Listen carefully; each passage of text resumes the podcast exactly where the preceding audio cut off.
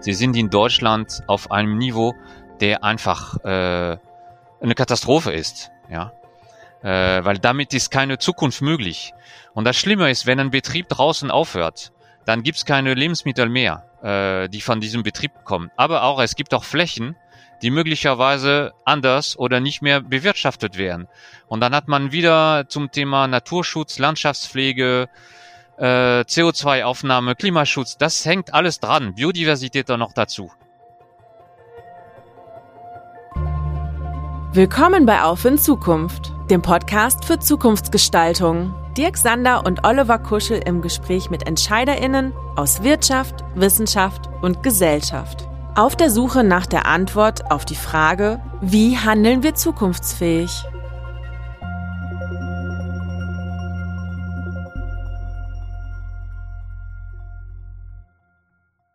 Hallo, liebe Zuhörende. Hier ist Oliver Kuschel und gemeinsam mit meinem Kollegen Dirk Sander freuen wir uns heute auf ein ganz besonderes und aktuelles Thema.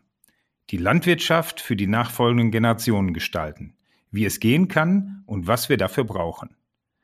Einen Einblick bekommen wir heute durch unsere zwei Gäste, die wir wie immer mit größter Sorgfalt ausgewählt haben.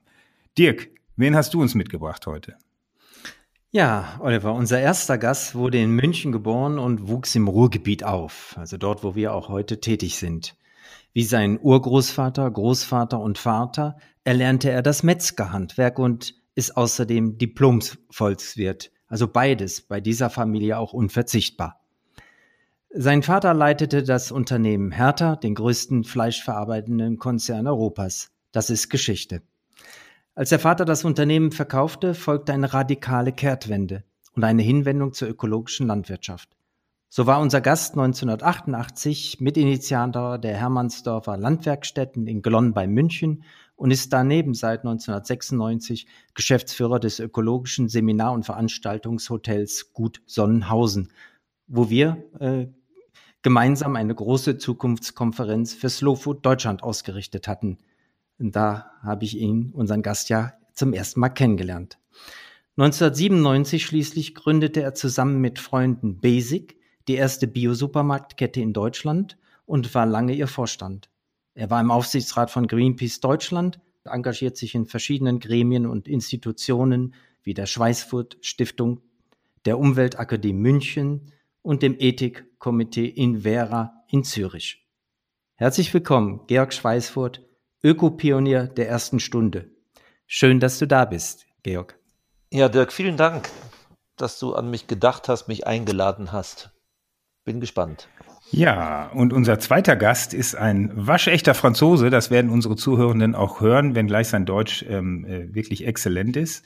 Der in Toulouse, äh, Toulouse geboren und aufgewachsen ist. Er hat in, in Lyon dann studiert an der dortigen School of Management in den Bereichen Marketing und Sales und wurde dann zu unserem Glück, muss ich sagen, ähm, über den Wehrdienst nach Deutschland gespült und hat dann seine ersten beruflichen Erfahrungen bei Balsen als Key Account Manager für neue Absatzkanäle gemacht. Zwei Jahre, wenn ich das richtig im Kopf habe. Und war dann ähm, 16 Jahre lang bei Savencia, einem französischen Familienunternehmen, das ähm, ja mittlerweile mehr als 5 Milliarden Euro Umsatz macht, äh, mehr als 20.000 Mitarbeiter weltweit äh, beschäftigt und der Marktführer für Käse in Deutschland ist. Und da war er zuletzt als Chief Marketing Officer in Deutschland tätig. Dann kam er im Jahr 2018 auf die aus unserer Sicht hervorragende Idee, sich mit einer eigenen Verbraucherinitiative für Lebensmittel selbstständig zu machen, die er dann im Jahr 2019 gegründet hat und die im Jahr 2020 ähm, mit dem Namen Du bist hier der Chef den völlig zu Recht den hessischen Gründerpreis bekam. Und mittlerweile hat Du bist hier der Chef schon über eine Million Liter Frischmilch verkauft in Deutschland. Und ja, wir begrüßen den Chef von Du bist hier der Chef. Herzlich willkommen, Nicolas Bartelme. Ja, vielen Dank, Oliver. Danke für die Einladung. Freue mich auch. Ja, äh, Antropia ist hier im wunderschönen Ruhrort in Duisburg am Hafen angesiedelt. Georg, du hast viele Jahre deiner Kindheit im Ruhrgebiet verbracht. Wie hat der Pott deinen Lebensweg beeinflusst? Das war in den 60ern, 70ern Und das war eine Zeit, in der wir alle links gedacht haben, obwohl mein Vater ein echter äh, äh, ich sag mal, Unternehmer war, den man auch hätte Kapitalist nennen können. Aber wir waren als Kinder immer gegen alles und so war im Ruhrgebiet irgendwo auch die kommunistische Partei, die gab es damals noch, war bei uns in der Schule vertreten. Also es waren diese ganzen Gedanken. Dazu kamen natürlich auch, sage ich mal, eine gewisse Umweltzerstörung, die wir immer jeden Tag auch gemerkt haben. Damals sah das Ruhrgebiet noch nicht so grün aus wie heute. Damals waren wirklich noch rauchende Schlote und, äh, und es waren, es war das Waschwasser, wenn wir unter der Dusch, Dusche standen, schwarz, wenn wir den ganzen Tag draußen gespielt haben. Also da, damit bin ich groß geworden. Also mit diesem, mit diesem, ja, mit diesen damals großen Problemen, die sich auftaten. Und das hat mich schon geprägt. Ich glaube, wenn ich in Süddeutschland, in diesem, wo ich ja heute lebe, in dieser schönen, sag ich mal, etwas Zuckerbäcker-Gegend hier südöstlich von München gelebt hätte zu der Zeit, wäre vielleicht mein Leben von daher anders verlaufen, weil hier ist irgendwo so das Gefühl, die Welt ist noch in Ordnung. Das war im Ruhrgebiet definitiv nicht der Fall. Da waren wir politisch engagiert und ne, immerhin hat sich die Grüne Partei ja auch im Ruhrgebiet gegründet. Äh, und ja, und so waren wir dann auch die größten Kritiker unseres Vaters. Ja, wir haben, waren, waren immer sehr nah an den Tieren dran. Wir hatten selber einen Hof am nördlichen Rand des Ruhrgebiets in Herten und waren als ganz früh schon meine Geschwister und ich immer auch mit den Tieren betraut und das passte so überhaupt nicht zu diesem Großschlachtbetrieb, wo 40.000 Schweine in der Woche und 8.000 Großvieh in der Woche geschlachtet wurden, die aus erbärmlichen Verhältnissen kamen. Ja, und da waren wir, da waren wir extrem kritisch und und der Rest ist ja Geschichte. Ich meine, dann hat sich ja doch alles sehr verändert in den 80er Jahren bei uns. War das sozusagen der Familienrat, der den Vater beraten hat? Also wie kam es denn zu der Entscheidung, den Betrieb am Ende zu verkaufen? Der Vater hat uns eigentlich, ich meine, wir waren immer nah am Betrieb dran, das muss man sagen. Und haben in den Ferien immer da gearbeitet, waren bei jeder Veranstaltung da. Und so war das jetzt nicht aus dem hohlen Bauch, was wir dann gefordert haben es war nicht ein Familienrat, sondern Vater und uns hat uns sehr früh gefragt, äh, ob wir denn uns vorstellen könnten, eines Tages den Betrieb zu übernehmen. Das war Ende unserer Teenagerzeit, Anfang der der Twenties sozusagen.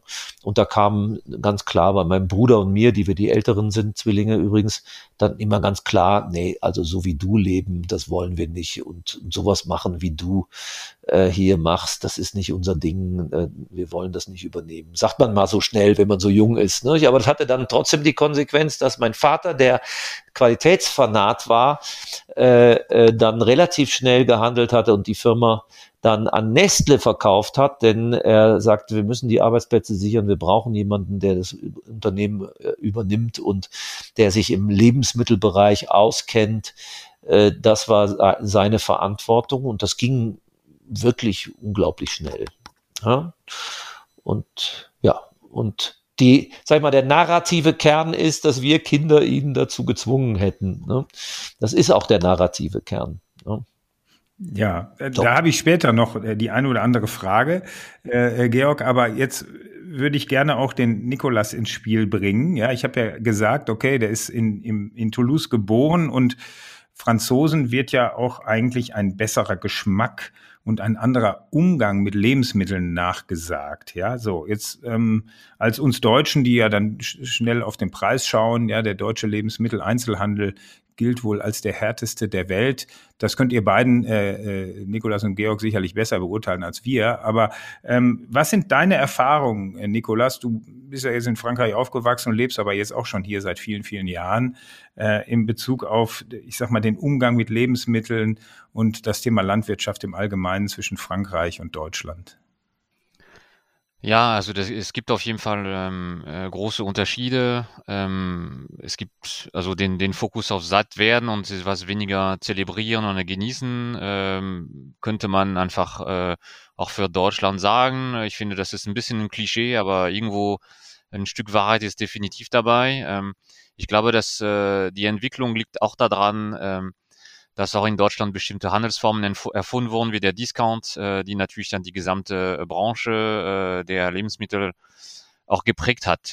Ähm, dann, dort ging es auch äh, darum, bestimmte Produkte auch verfügbar zu machen für alle. Entsprechend ging man nochmal sehr stark über den Preis rein.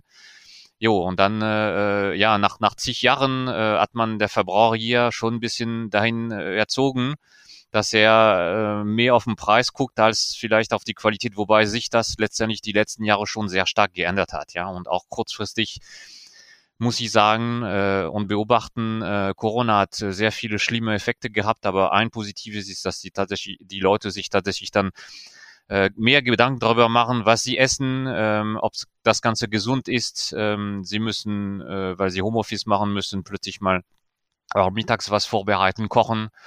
Ähm, und damit äh, kommt man letztendlich dann schon dazu, äh, ein bisschen besser zu gucken, was esse ich. Ähm, und das ist ein bisschen da, wo wir einfach mit unserer Verbraucherinitiative ansetzen wollten, ja. Ähm, und da versuchen, neue Wege zu gehen äh, und viele Fragen, die sich viele Leute äh, stellen, letztendlich dann noch zu beantworten.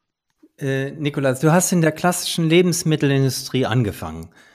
Ja, wann hast du eigentlich gemerkt, dass du was ändern musst? Wo war das und wann? Ja, das kam äh, also nicht sofort. Am Anfang äh, fand ich, äh, habe ich mich dort äh, sehr wohl gefühlt, muss ich sagen, äh, weil äh, Verantwortung, Budgets und da war also Projekte, die ersten Projekte, die man bekommt, ist man immer stolz drauf. Ähm, dann kommt aber irgendwann tatsächlich der der Punkt, äh, auch das ist ein bisschen mit ähm, ähm, mit den mehr an Verantwortung, die ich bekommen habe. Also auch wenn ich auch tatsächlich auch äh, in der Hierarchie aufgestiegen bin, dann, dann kam der Druck natürlich äh, und dann plötzlich mal ging es etwas weniger um die Produkte, um die Projekte, sondern teilweise ab und zu mal auch um, die Zahlen, die man Ende des Monats oder Ende des Jahres treffen muss. Ähm, und dann äh, und dann fängt es an zu kippen letztendlich, ja. Äh, dann äh, das Ganze wird ein bisschen anonymer, äh, man, man beschäftigt sich eher mit diesem Zahlenwerk und etwas weniger mit, mit, mit der Qualität, mit den Produkten, auch vielleicht mit den Konsequenzen. Äh, die Kurzfristigkeit mancher Entscheidungen äh, führt natürlich dazu, äh, das macht sie nicht unbedingt besser. Ja, und dann, äh, also bei mir war das irgendwie äh, diese äh, sogenannte oder bekannte 40er Krise. Ich hatte ähm, letztendlich ein bisschen reflektiert. Äh, 20 Jahre hatte ich schon hinter mir, äh, die nächsten 20 hatte ich aber noch vor mir und einfach die, die Frage, äh, wo will ich hin? Äh, soll es dann so weitergehen oder ist es nicht die Zeit, einfach andere Wege einzuschlagen und einfach zumindest eine Veränderung zu versuchen? Und äh, das war ausschlaggebend letztendlich für, für meinen Ausstieg. Ich muss sagen, ich habe viel gelernt ähm, und äh, das, was ich gemacht habe, äh, hilft mir auch äh, in, in das, was ich heute tue. Also das ähm, und das ist das Ergebnis eines gewissen Reifeprozesses. Ja, also das, was ich heute tue, ähm, glaube ich, ähm, das hätte vor äh, zehn Jahren nicht funktioniert. Ja. Georg, du hattest vorhin selbst erwähnt, ähm, der elterliche Betrieb wurde an Nestle verkauft. Nun, ähm, ihr in deiner Selbstbeschreibung wart kritisch links und grün. Was habt ihr denn, ihr Kinder, gedacht, als es Nestle wurde, ne, an dem dein Vater verkauft hat? Wir müssten natürlich die Entscheidung unseres Vaters respektieren.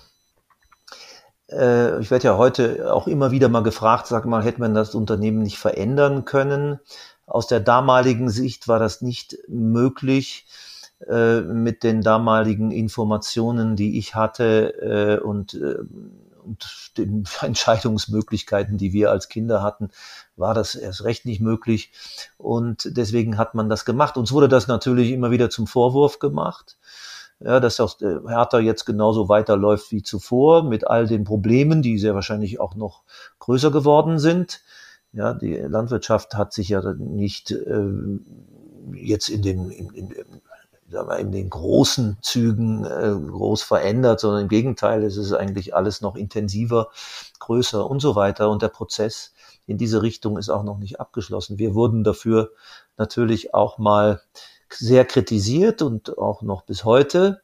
Aber immerhin haben wir mit dem Geld dann etwas getan, was, was die Welt unserer Meinung nach einfach weiter nach vorne bringt ja, nämlich modellhaft, und das sind die Hermannsdorfer Landwerkstätten, mal zu zeigen, dass es nicht immer nur groß und international und in, äh, in einer extremen Arbeitsteilung passieren muss, sondern dass auch sagen wir mal, lokale, damals gab es das Wort Regionalität überhaupt noch nicht, äh, lo lokale Kreisläufe, die auf Handwerk und auf einer vernünftigen Landwirtschaft, in unserem Fall einer ökologischen Landwirtschaft basiert, funktionieren können.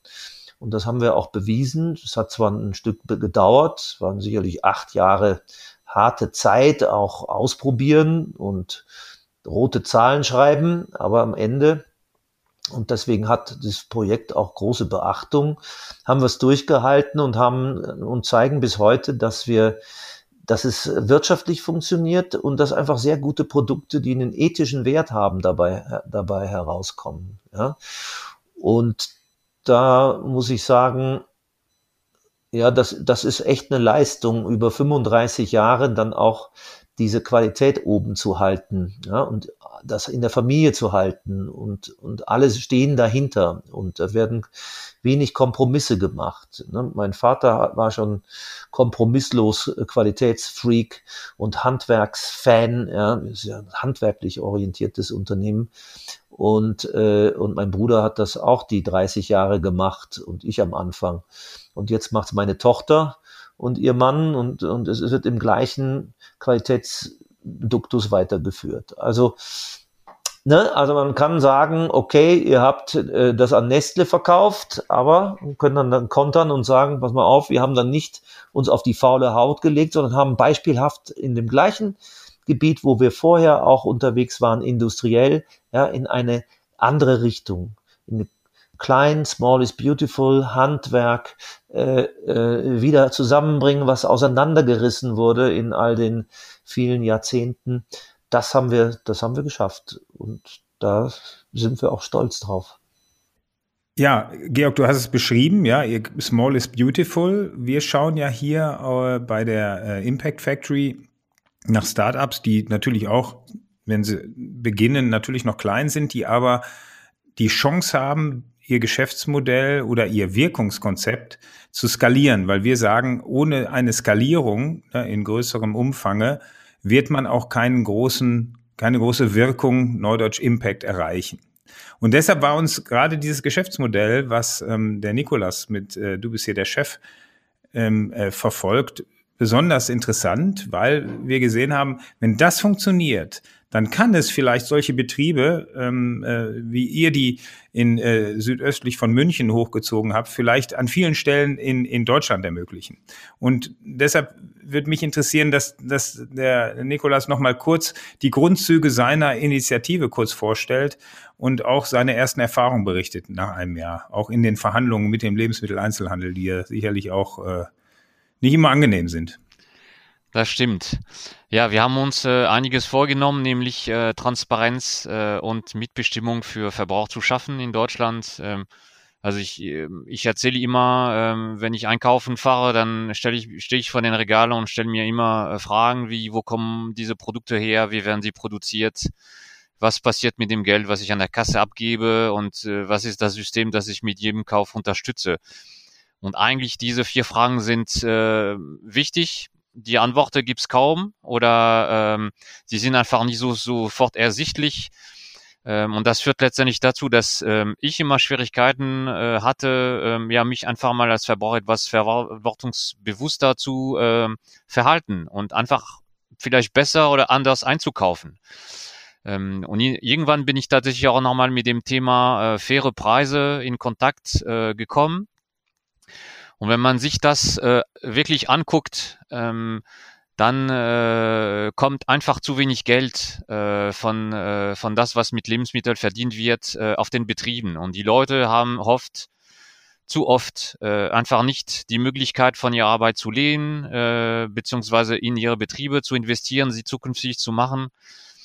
Äh, und das ist eigentlich eine Katastrophe. Ja? Ähm, in Frankreich gibt es eine Statistik, auch ein, äh, jeden zweiten Tag begeht ein äh, Landwirt Selbstmord, weil er ähm, zu viel Schulden hat, weil er seine Kredit nicht dealen kann, weil er keine Perspektive mehr sieht.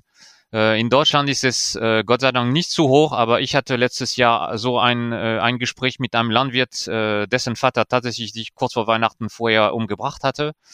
Und ich muss sagen, äh, äh, das möchte ich als Verbraucher nicht mehr unterstützen. Äh, und nicht nur ich persönlich, sondern viele Leute draußen, mit denen wir sprechen äh, und die wir dazu einladen, äh, letztendlich äh, ja mit uns ein Zeichen zu setzen. Und das funktioniert recht einfach. Wir äh, entscheiden zusammen über einen Online-Fragebogen äh, über Qualität und Preis von den Lebensmitteln, die wir uns wünschen.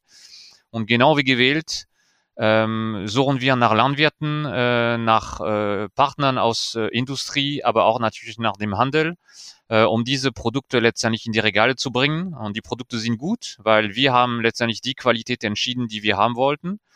Und die sind transparent kalkuliert worden und sind auch fair, weil wir eine faire Vergütung für diese Produkte garantieren. Und äh, das, das Beispiel mit der Milch, das erste Produkt, ist äh, ähm, wirklich ähm, aus meiner Sicht erwähnenswert. Ähm, wir sind noch klein, wie gesagt, eine Million Liter haben wir verkauft. Äh, aber wir sind in der Lage, am Markt den aktuell höchsten Milchpreis Deutschlands zu generieren, nämlich 58 Cent pro Liter. Und das ist äh, fast doppelt so viel äh, wie das, was die konventionelle äh, Landwirte heute bekommen, beziehungsweise 10 Cent mehr als der Biodurchschnitt. Und darauf sind wir natürlich stolz. Ja. Ja, da würde mich interessieren, äh, Georg, du bist ja jetzt äh, in beiden Welten beheimatet. Einmal über die Hermannsdorfer Landwerkstätten als, ich sag mal, Agrarproduzent, ja, und ähm, über Basic als, äh, ja, auch ein Vertreter, wenn natürlich auf der, ich sag mal, in Anführungsstrichen guten Seite äh, des Lebensmitteleinzelhandels. Wie, wie siehst du so eine Initiative, die, die der Nikolas äh, mit losgetreten hat?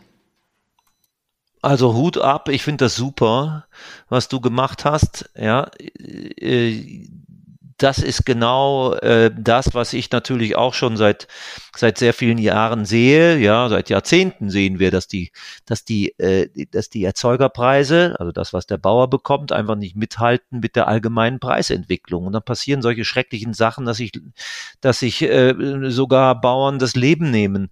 Und das weiß der Verbraucher nicht, weil der steht immer in den schönen Supermärkten und vergleicht die Preise. Äh, aber inzwischen sucht er auch nach nach diesen Dingen. Und das gebe ich dir recht, äh, da, da, da, Nikolas, dass, dass wir äh, die dass die Leute doch immer kritischer werden. Das Wissen ist da, das erlebe ich bei Basic, das erlebe ich hier bei mir in meinem Hotel, das erlebe ich, erlebe ich einfach überall, dass, das, dass dieses dieser Wunsch, äh, äh, transparente Lebensmittel zu haben, wo wir sicher sein können, dass der Bauer einen anständigen Preis bekommt. Und Milch ist natürlich das Paradebeispiel. Ja, äh, äh das, äh, das wird immer mehr. Das heißt, ihr seid da komplett in der richtigen Richtung unterwegs. Wir sind ja, was Hermannsdorf betrifft, immer, äh, betrifft, immer im Fleischsektor unterwegs. Bei uns ist es auch äh, so, dass wir seit Jahr und Tag mit den Bauern alle zwei Jahre die, die Preise für, für ihre Tiere verhandeln.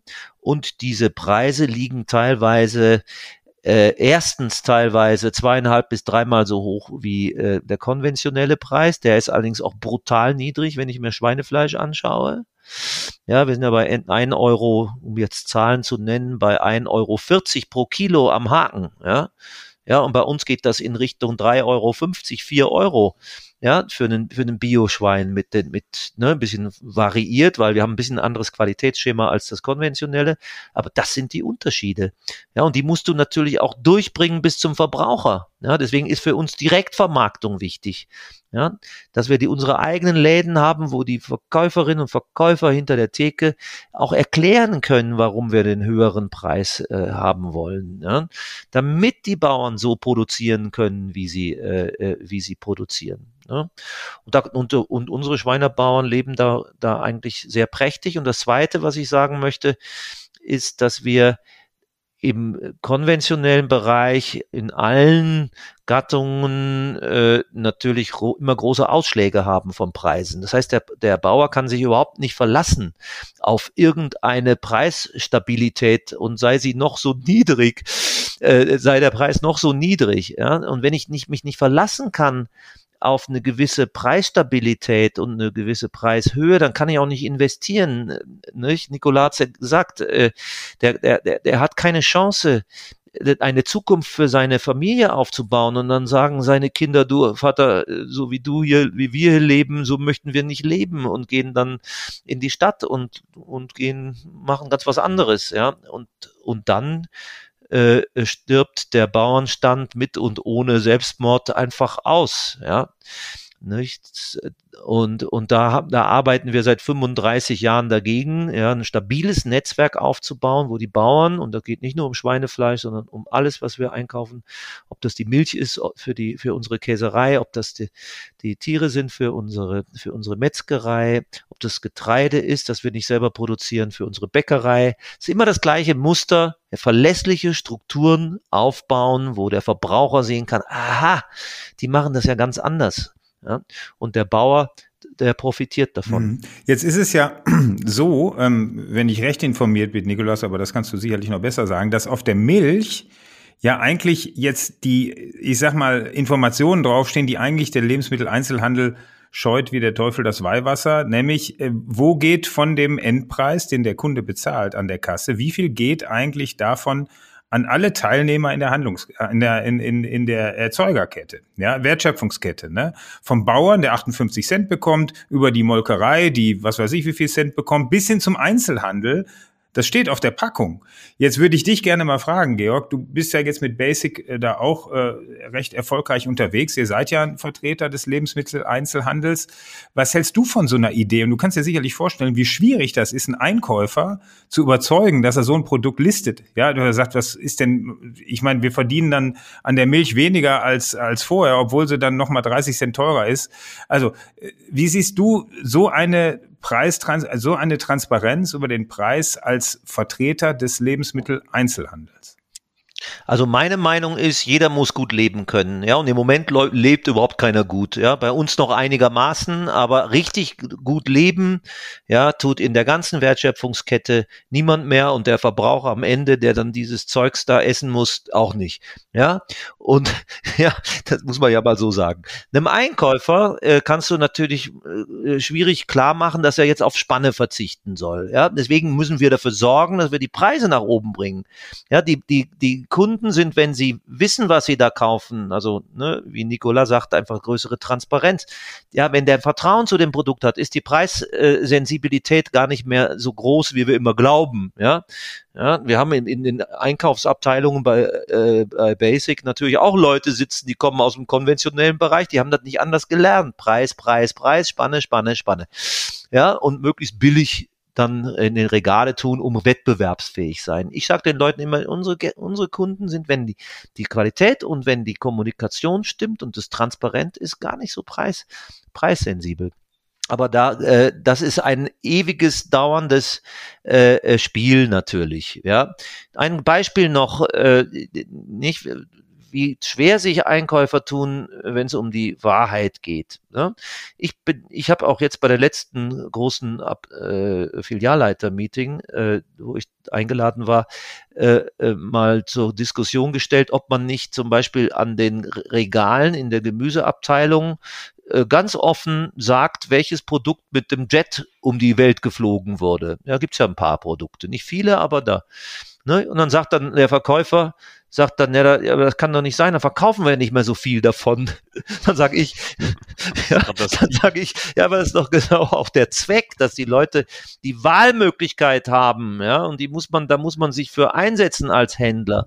Transparenz, Wahlmöglichkeit, ja greife ich jetzt zur allerbilligsten Milch, äh, ja, Bio oder nicht, oder, oder will ich mit meinem Einkauf Kauf was bezwecken, ja. Und ich glaube, wir brauchen immer mehr Produkte, die das, die das, äh, äh, die das auch äh, die das auch bringen, ja, die das auch liefern, diese Transparenz. Und das macht einfach auch einen Laden interessanter, ja. Das sind dann Geschichten, die man erzählen kann, ja. Und äh, davon lebt ein, ein Laden, von guten Produkten. Und gute Produkte sind, sind Produkte, die, von denen ich ein bisschen was erzählen kann, mal ganz abgesehen davon, dass sie lecker sind. Das ist, ah, das ist neu.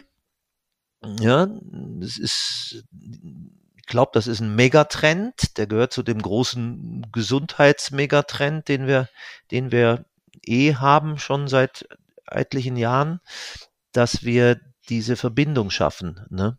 Und äh, also ich, ne, immer Diskussion, aber auf dem richtigen Weg. Hm? Ähm, ich würde gern was dazu sagen. Ähm, ich, also ich finde das sehr spannend. Ähm, auch das, das, das erleben wir tatsächlich immer wieder mit, äh, mit den Einkäufern, wenn wir mit denen sprechen. Also wir machen es ein bisschen anders als die äh, anderen Hersteller. Nämlich, äh, wenn wir mit dem Handel sprechen, laden wir alle Akteure der Wertschöpfungskette am Tisch. Das heißt, da sind Verbraucher, also Vereinsmitglieder sind mit dabei, äh, Landwirte dabei, Vertreter von der Industrie und der Handel zusammen. Äh, das hat äh, für Konsequenz oder für ein Ergebnis, sagen wir mal, dass äh, ja, dass wir uns mehr um Qualität und Produkte, äh, mehr um die äh, Teilnehm Teilnehmer dieser Kette äh, beschäftigen, nämlich äh, wer produziert, äh, was sind die Herausforderungen, die die Landwirte zum Beispiel zu meistern haben und etwas weniger über den Preis unterhalten. Und die Einkäufer äh, beißen, sagen wir mal, etwas weniger, wenn sie am gleichen Tisch wie ihre eigenen Kunden sitzen. Ja, das äh, ist auch eine, eine Beobachtung, die wir machen. Ähm, also ich habe das Gefühl, ähm, dass teilweise die Leute die falschen Ziele haben. Dafür können sie nichts, sondern äh, das wird von den von den Ketten, von den Unternehmen tatsächlich auch vorgegeben. Also wenn man äh, den Leuten sagt, du musst so viele WKZ wie möglich oder einen bestimmten Betrag im Jahr holen, dann äh, funktionieren die Leute auch tatsächlich in dem System, wo sie ja beschäftigt sind. Ja, das kann man denen eigentlich kaum vorwerfen. Sie müssen auch am Ende des Monats bestimmte Zahlen erreichen. Äh, und dann gibt's die, die große Frage, das ist die Frage der Haltung des Handels. Ja, der Handel, ähm, davon bin ich überzeugt, äh, muss nicht unbedingt Teil des Problems, was faire Preise angeht, sondern kann auch Teil der Lösung sein. Ähm, sie haben eine unglaubliche Kraft und Macht in der Kommunikation, in der Umsetzung, wenn sie von Ideen überzeugt sind.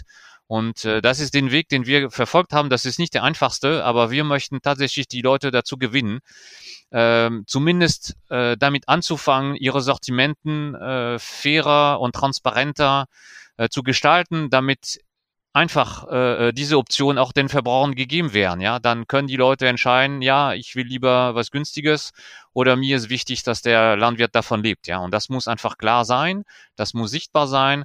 Heute ist, äh, sind die fairen Produkte eigentlich eher die Ausnahme, auch leider in der Biobranche.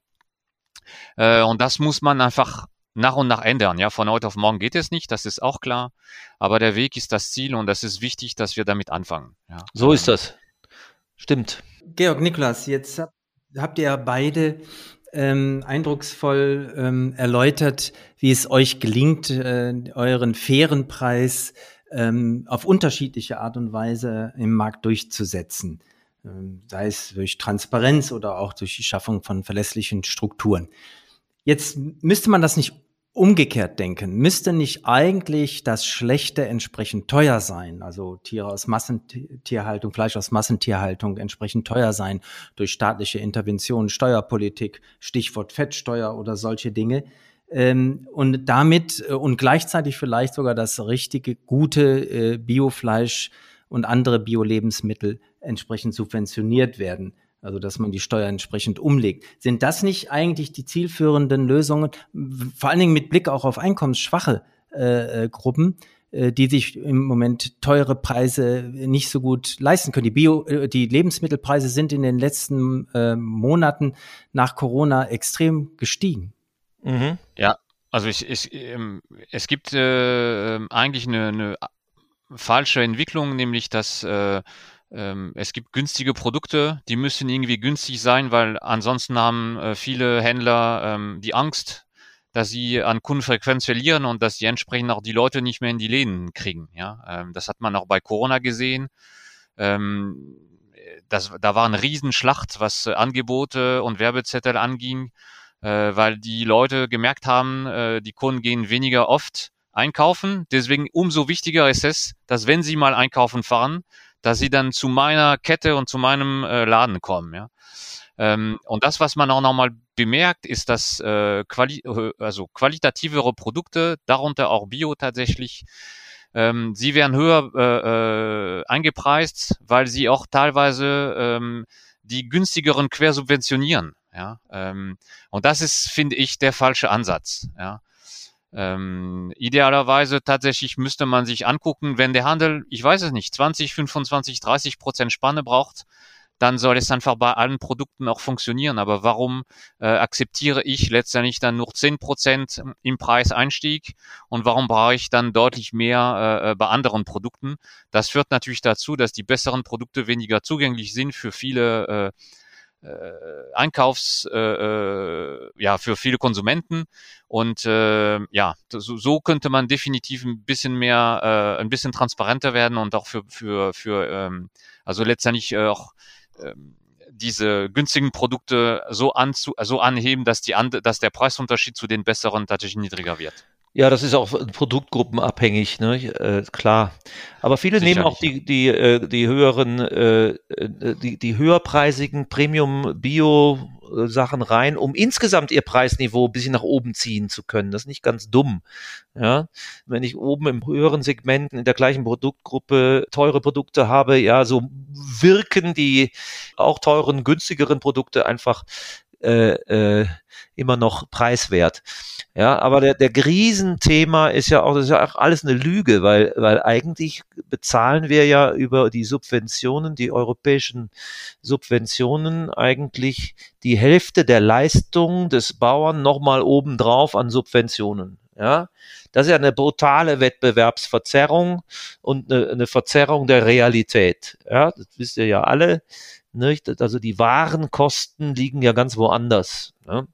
Und, äh, und das wäre auch an der anderen Seite her auch mal eine Maßnahme, mal langsam sich rauszuschleichen aus dieser Flächensubvention hin zu einer Qualitätssubvention. Dann hätten wir nämlich über den Umweg auch eine, eine Subventionierung der Bioprodukte, ja, die dann in, im Preis äh, sich mehr angleichen können äh, gegenüber dem äh, auch Premium konventionell.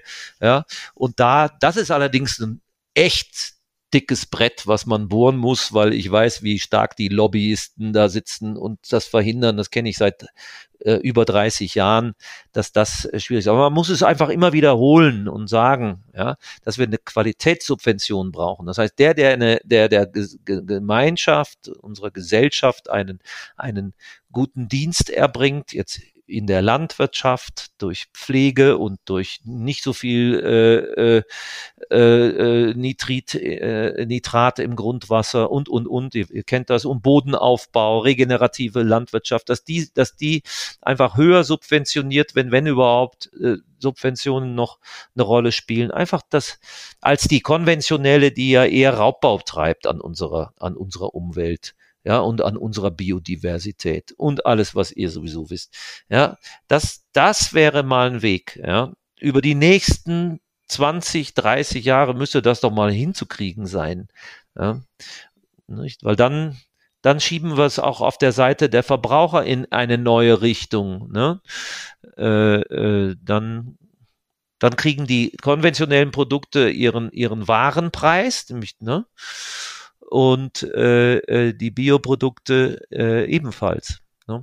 Hm. In der Tat, das in der logisch, ne? Ja, ja, sicher. Na, in der Tat äh, ist natürlich immer dann, wenn der Staat, äh, ich sag mal, regulierend eingreift, zerstört er natürlich eigentlich die, die Kräfte des Marktes. Ne? Das beschreibst du natürlich schon sehr richtig. Jetzt ist für mich nur die Frage, wenn man auf den Lebensmittelmarkt äh, schaut, ja, haben wir natürlich da Verhältnisse. Du hast Millionen von Endkunden. Normalerweise hätten die eine irrsinnige Einkaufsmacht. Ja, aber wenn man auf den Lebensmitteleinzelhandel schaut, sind es dann wieder doch nur, ja, vergleichbar wenige, die kontrollieren eigentlich, was der Endkunde überhaupt kaufen kann. Ja, können nicht alle auf Wochenmärkten einkaufen gehen, wie das vielleicht vor 100 Jahren noch der Fall war.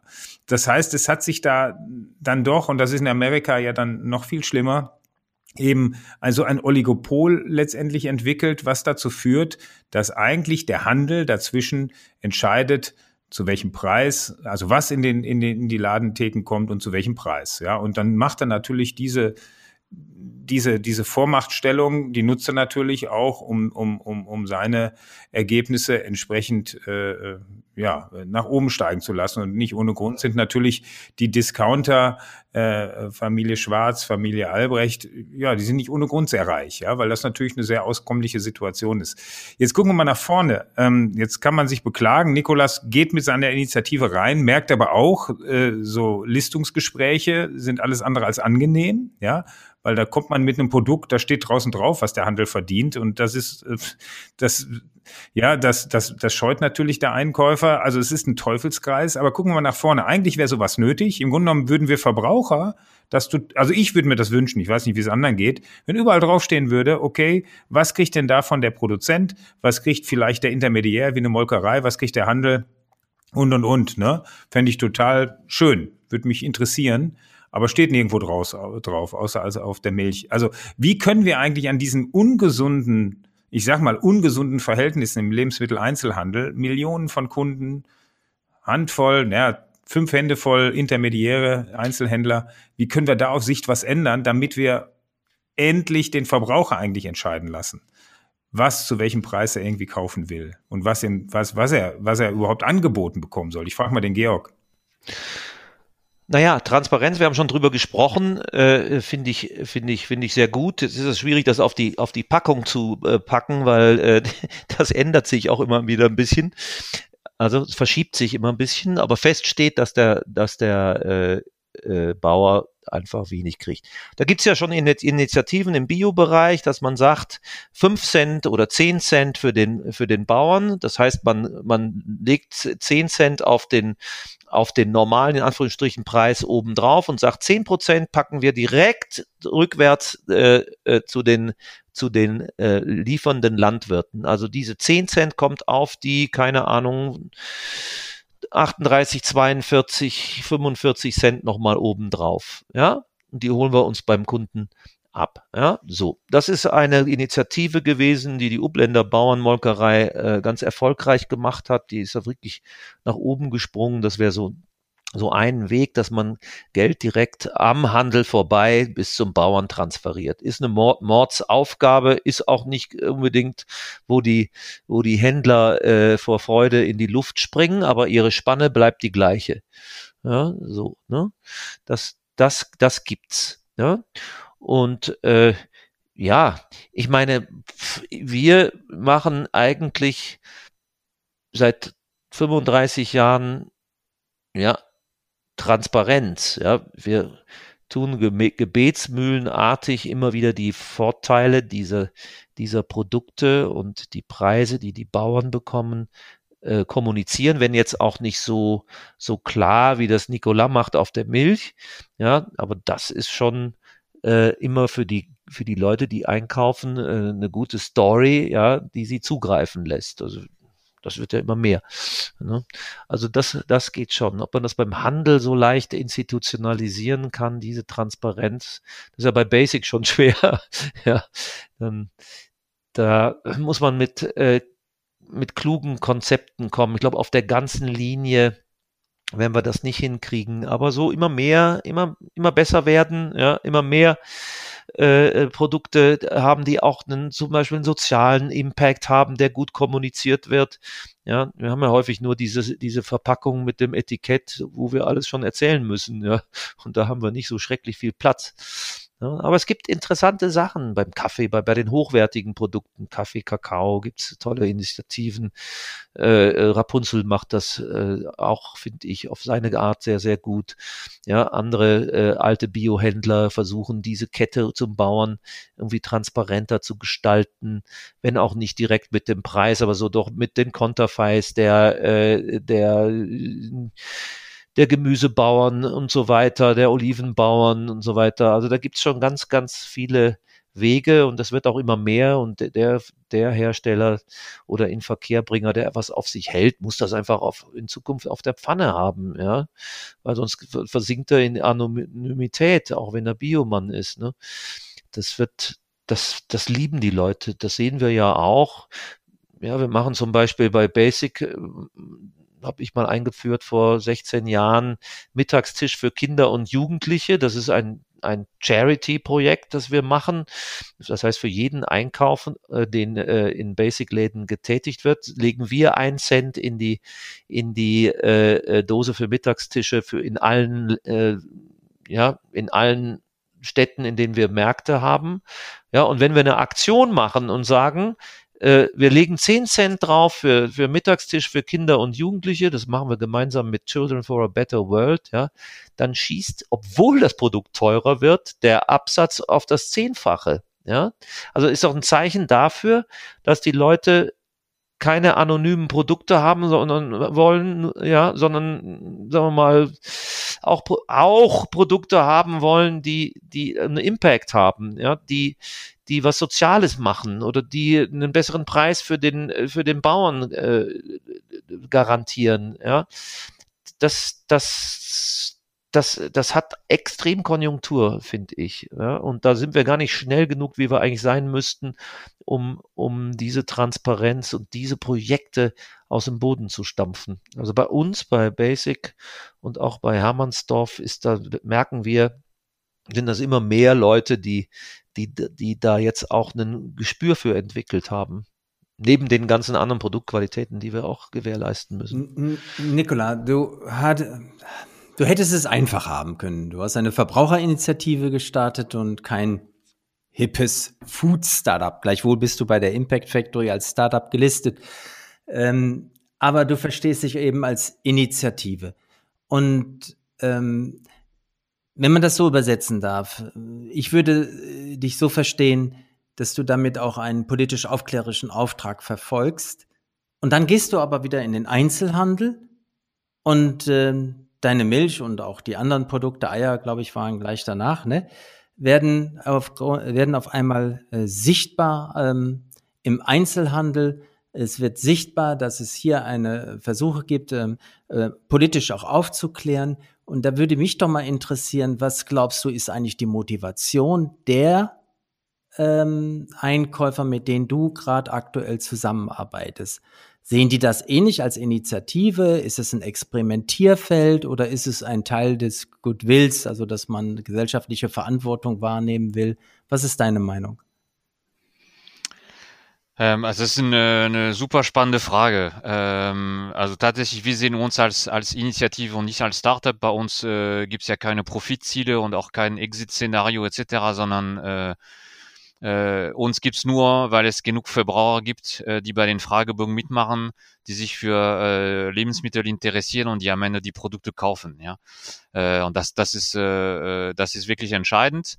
Ich würde ein bisschen provokativ sagen, äh, der klassische Einkäufer hat kein Interesse, äh, mit uns zusammenzuarbeiten.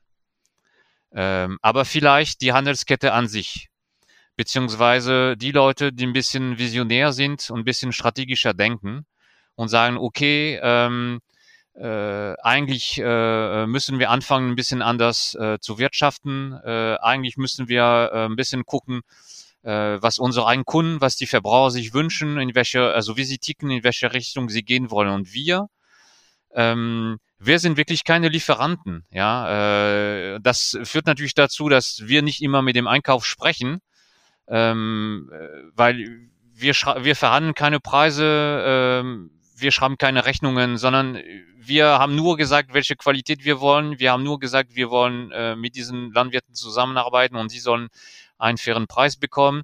Und äh, wir sagen auch, wir wollen diese Produkte bei euch kaufen, ja, äh, und wahrscheinlich auch nicht nur eins, sondern auch viel mehr, weil wir gehen nicht nur Milch einkaufen, sondern wenn wir dahin gehen, dann ist der Einkaufskorb auch voll. Ähm, ich würde mich wünschen, das ist ein bisschen, dass ich vorhin, äh, äh, dass, dass der Handel wirklich einfach äh, äh, noch mehr äh, Haltung zeigt und sagt, okay, ähm, ich äh, bekenne mich zu der zum Beispiel deutschen Landwirtschaft, zumindest für Grundnahrungsmittel. Ich sorge dafür, dass äh, die Betriebe, die Familien, die äh, diese Grundnahrungsmittel aus der Region produzieren, dass die so bezahlt werden, dass sie tatsächlich auch weiter existieren können. Ähm, ein Beispiel, ne? Aldi hat äh, vor kurzem gesagt, ähm, Tierwohlstufen 1 und 2 werden äh, mittelfristig aus den Regalen verbannt. Das ist Haltung. Die Frage ist aber, wie, wie wird es umgesetzt? Ja, ähm, äh, heißt das, dass äh, die Alt äh, Haltungsformen 3 und 4, also die höherwertigeren äh, vier ist Bio zum Beispiel, ähm, heißt das, dass die so äh, jetzt günstig eingekauft werden, dass die äh, zu, zu den aktuellen Preisen von den Stufen 1 und 2 angeboten werden? Oder heißt das, dass Aldi äh, versuchen wird, die Leute, die heute 1 und 2 kaufen, zu entsprechend günstigeren Produ äh, Preisen, auch zukünftig äh, äh, mehr Tierwohl äh, ähm, äh, akzeptieren und entsprechend unterstützen mit höheren Preisen.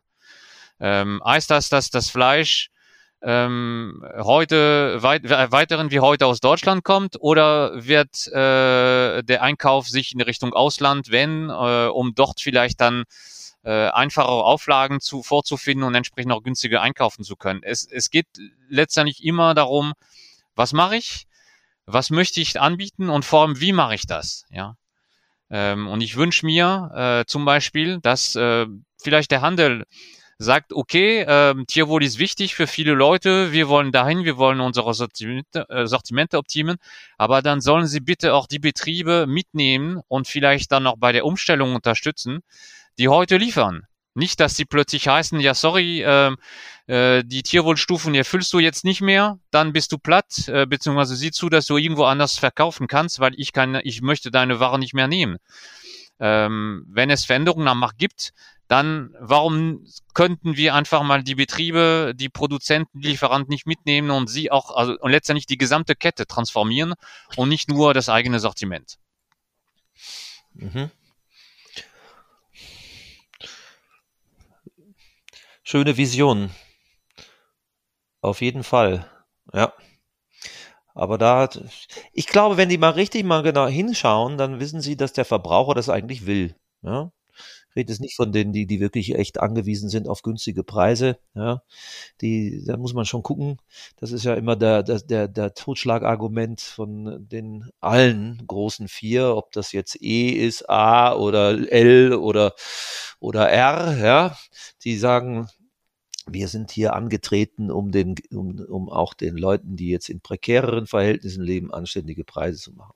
Das kann ja auch weiter sein. Ja. Also ich glaube, du sagst Totschlagargument. Äh, das, das stimmt total. Ähm, ja. Aber ich, ich, finde mittlerweile, man kann eigentlich nicht unbedingt die, Ausbeut die Ausbeutung von Menschen, Natur und Tieren damit rechtfertigen, dass die Lebensmittelpreise nicht steigen dürfen. Sie sind in Deutschland auf einem Niveau, der einfach äh, eine Katastrophe ist. Ja. Äh, weil damit ist keine Zukunft möglich. Und das Schlimme ist, wenn ein Betrieb draußen aufhört, dann gibt's keine Lebensmittel mehr äh, die von diesem Betrieb kommen. Aber auch es gibt auch Flächen, die möglicherweise anders oder nicht mehr bewirtschaftet werden. Und dann hat man wieder zum Thema Naturschutz, Landschaftspflege, äh, CO2-Aufnahme, Klimaschutz, das hängt alles dran. Biodiversität dann noch dazu. Also es geht nicht nur um die Produktion, sondern es geht auch darum, was passiert mit diesen Flächen, die äh, ähm, daran hängen.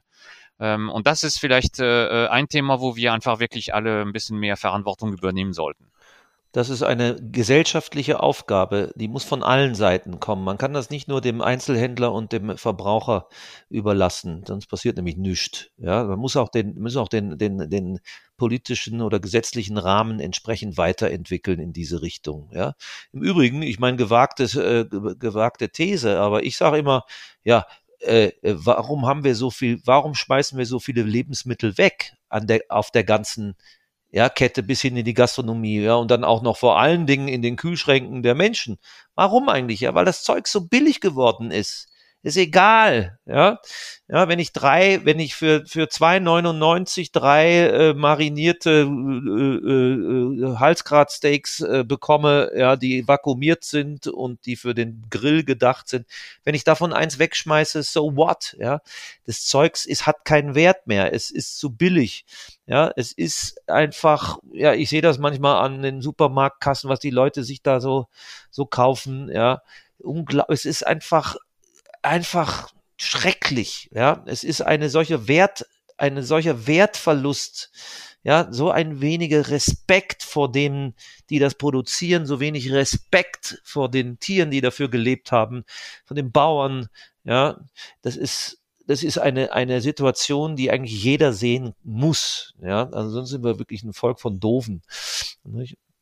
Da müssen wir, dazu müssen die Politiker und ich hoffe, dass äh, seit der Wahl gestern da jetzt mal mal ein bisschen mal ein bisschen PS auf die Straße kommen, was die Landwirtschaft betrifft, ja, und was die Umstellung betrifft, ja, was Boden betrifft, ja, dass wir da mal ein bisschen mehr Hirn reinkriegen und nicht wie äh, äh, nicht wie unsere Landwirtschaftsministerin der letzten Jahre. Wie heißt sie? Ich habe schon fast wieder vergessen. Äh, da äh, äh, einfach einfach immer die Augen und die Ohren und den Mund zumacht. Da habe ich eine große Hoffnung jetzt in diese neue Regierung, dass wir da ein bisschen weiterkommen und nicht wieder 15 Jahre stehen bleiben wie in den letzten 15 Jahren. Du hast vorhin von Haltung gesprochen ähm, im Handel, Georg. Du beweist ähm, jetzt in unterschiedlichen Rollenhaltungen. Als Produzent hast du das mit den Hermannsdorfer Landwerkstätten, im Handel hast du das mit Basic und du machst es aber auch als Hotelier und Gastronom. Du hast das Gut Sonnenhausen ähm, äh, vor Jahren ähm, aufgebaut. Es ist ein wunderschöner Hof, äh, hundertprozentig nachhaltig und bio. Ich habe es selbst erleben dürfen. Da gibt es keine Ausnahme. Es ist also ähm, äh, natürlich dann auch, äh, auch hier in dem Falle steht die Qualität an oberster Stelle. Ähm, jetzt würde ich von dir gerne hören, ähm, wie schaffst du das, einen solchen Idealbetrieb ne, ähm, aufrechtzuerhalten in einem sehr so schweren um, um, Umfeld, insbesondere nach Corona, wo es ja die Gastronomie und die Hotel, Hotellerie hart getroffen hat. Wie schaffst du das, einen solchen Betrieb trotzdem zu führen? Ich glaube, dass wir bei allen Schwierigkeiten, die wir haben, immer noch sehr privilegiert sind, weil, weil wir merken, dass genau solche Orte wie unser Hotel, in dem man tagen kann, feiern kann, aber auch Tage verbringen kann, ein bisschen Ruhe haben kann, ge gesucht wird. Ja, das ist äh, so. Die Leute fahren nicht mehr so häufig in, ins, ins Ausland, fliegen auch immer weniger und suchen einfach hier äh, nach Möglichkeiten. Das gilt für die, die tagen wollen, die eine besondere, die besondere, also die, die tagen. Es gibt ja viele, die tagen überhaupt nicht mehr, weil die Policy so hart ist, machen alles über Zoom. Aber die meine ich gar nicht, sondern ich meine die, die wirklich noch äh, den, den, den sozialen Kontakt äh, äh, verstehen, ja, die suchen nach solchen Orten wie wir. Und da sind wir eigentlich privilegiert. Da hat sich die ganze Mühe der letzten Jahre eigentlich, Jahrzehnte, eigentlich ganz, ganz gut gelo gelohnt. Ja. Natürlich, wir halten die Qualität oben, äh, müssen die Preise oben halten. Das heißt, von morgens bis abends sind wir damit beschäftigt zu kommunizieren. Das ist, mache ich seit 35 Jahren. Ja, wenn ich höhere Preise haben will, dann muss ich erklären, warum. Ja, und das muss ich immer wieder machen. Ja, mein Vater war Meister im Wiederholen, er war immer, wurde immer besser. Ja, warum machen wir das? Ja, das heißt, das habe ich, das ist mein Leben. Mein Leben ist, das zu kommunizieren. Ja, wir haben einen deutlich höheren, höhere nicht Wareneinsatz. Der Wareneinsatz ist ja ein Prozent, eine Prozentzahl. Aber wir haben, kaufen natürlich viel teurere Lebensmittel ein. Ja, sowohl von unseren eigenen Hermannsdorfer Landwerkstätten als auch vom Bio, Bio-Gastrohandel. Ja, wir erzeugen selber sehr viel, auch unter höherem Aufwand. Ja, und trotzdem sind unsere, unsere äh, Food Cost im Verhältnis zum Verkaufspreis, das ist ja sozusagen der Wareneinsatz, ist in einem Rahmen, wo ich sage, da sind wir eigentlich durchaus konkurrenzfähig. Ja, bin ich echt stolz drauf. Ja, da sind wir dann äh, bei 20 bis 25 Prozent. Ja, und das ist absolut okay. Ich meine, irgendwelche Convenience-Leute, die oder so Kettengeschichten kommen sehr wahrscheinlich noch mit sehr viel weniger aus. Aber für eine, für eine, sage ich mal, eine normale, in Anführungsstrichen, Gastronomie ist das schon prima. Das heißt, mit anderen Worten, wir, wir kriegen die Preise, die wir brauchen, um so einen, um so einen Wareneinsatz darzustellen. Aber die Preise kriegen wir eben nur, wenn wir immer, immer gebetsmühlenartig erklären, was wir hier machen. Ja? Und wir brauchen auch die Kunden dazu. Das heißt, wir haben, müssen auch die Zielgruppen ansprechen, die dafür gut sind. Wir sind Gott sei Dank hier in, äh, in der Nähe von München, ja, wo sehr viele Menschen leben, die die äh, und wir sind auch nicht weit von München, so dass wir die Kunden aus München bekommen, sowohl für unsere Restaurant als auch für unser Hotel und auch für unsere Tagungen und Feiern. Ja, die äh, hier gibt es einfach eine große, eine großes Bewusstsein schon. Das ist auch sagen wir mal, im Ruhrgebiet vielleicht noch ein bisschen anders. Ja, da ist es auch prekärer, prekärer. Ja, wir sind in diese Regionen aus dem Ruhrgebiet gegangen, eben auch aus dem Grund, weil hier im Süden alles schon ein bisschen weiter ist. Ja, und, und ist trotzdem noch echt viel Arbeit, ja, und es ist trotzdem, wie gesagt, nicht jetzt kein Walk in the Park, ja, aber äh, ich will überhaupt nicht jetzt klagen. Wir, wir, wir können können mit unseren Geschichten und mit dem, was wir kommunikativ machen, ja. immer ganz gut. Du sagst es gerade, ähm, äh, Georg, ja. ja. ihr seid nach München gegangen. Dirk und ich sind hier geblieben, ne, im, im schönen, im schönen Ruhrgebiet, ja. Ähm, also wir lassen natürlich nichts Schlechtes auf unsere Heimatregion kommen. Warum auch, ne? Aber du hast es natürlich genannt, ne? Also so ein Modell ähm, funktioniert wahrscheinlich südlich von München vielleicht besser als nördlich von Gelsenkirchen. Ne? Aber ist auch egal. Aber das ist nun mal auch kein Massenmodell. Und wir haben ja auch viel drüber gesprochen, über Transformation. Und so schön das natürlich ist, was ihr da tut und dass ihr zeigt, dass es geht, es bedient natürlich dann auch nur einen wirklich einen kleinen Ausschnitt der Bevölkerung. Und dann ist die Frage, wie kann es denn die Masse mitmachen? Ja, und was, aber wir haben schon darüber gesprochen, über die Hoffnung, ähm, ob vielleicht auch die Politik in den, zumindest in den nächsten vier Jahren, andere Rahmenbedingungen setzen kann, die auch für die Masse letztendlich der Bevölkerung und somit für die Verbraucher, aber auch für die Produzenten andere und vielleicht auskömmlichere Rahmenbedingungen schaffen kann die dann dazu führt, ja, dass es auch wieder Spaß macht, äh, als Bauer tätig zu sein, ja, auch für als äh, als Vorproduzent für den deutschen Lebensmitteleinzelhandel. Jetzt haben wir da ziemlich drauf gebasht. Das war jetzt eigentlich auch nicht unsere unsere Absicht, aber es ist ja nun mal so, ne, dass das sind Zustände, die sind nicht besonders schön. Ich habe für die Hörer äh, und Hörerinnen noch einen Buchtipp, der heißt Fast Food Nation. Ich weiß nicht, als ich das Buch gelesen habe vor zehn Jahren, da habe ich dann direkt aufgehört, Fleisch zu essen, ja, weil das solche pervertierten Zustände in Amerika beschreibt, die dadurch die Fastfood-Industrie äh, äh, ins Rollen gekommen sind, die genau zu diesen Zuständen eines Oligopols, auch massenhafte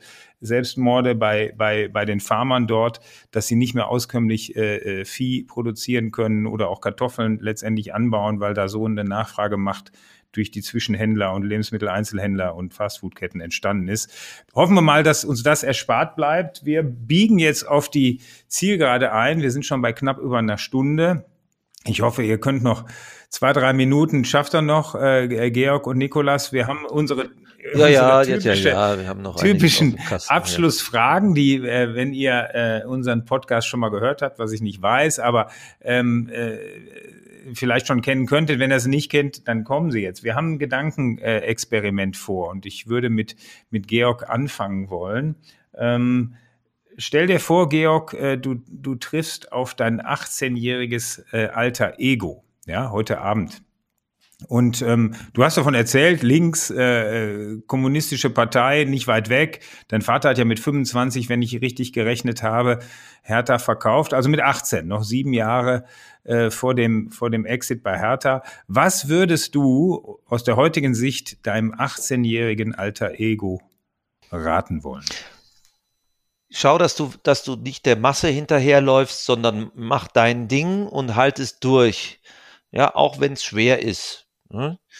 Schau, dass du dir einen, einen Bereich schaffst, der dir Freude macht, vergiss die Freude nicht, Klammer zu, ja, und der, und wo du, wo du, ja, wo du einfach auch einen Horizont von fünf bis zehn Jahren mal durchleben kannst, ohne zu wackeln. Ne? Das würde ich meinem, meinem alter Ego geben. Ja, weil das war für mich, war das entscheidend, diese Erkenntnis, dass man dass man das durchhalten muss.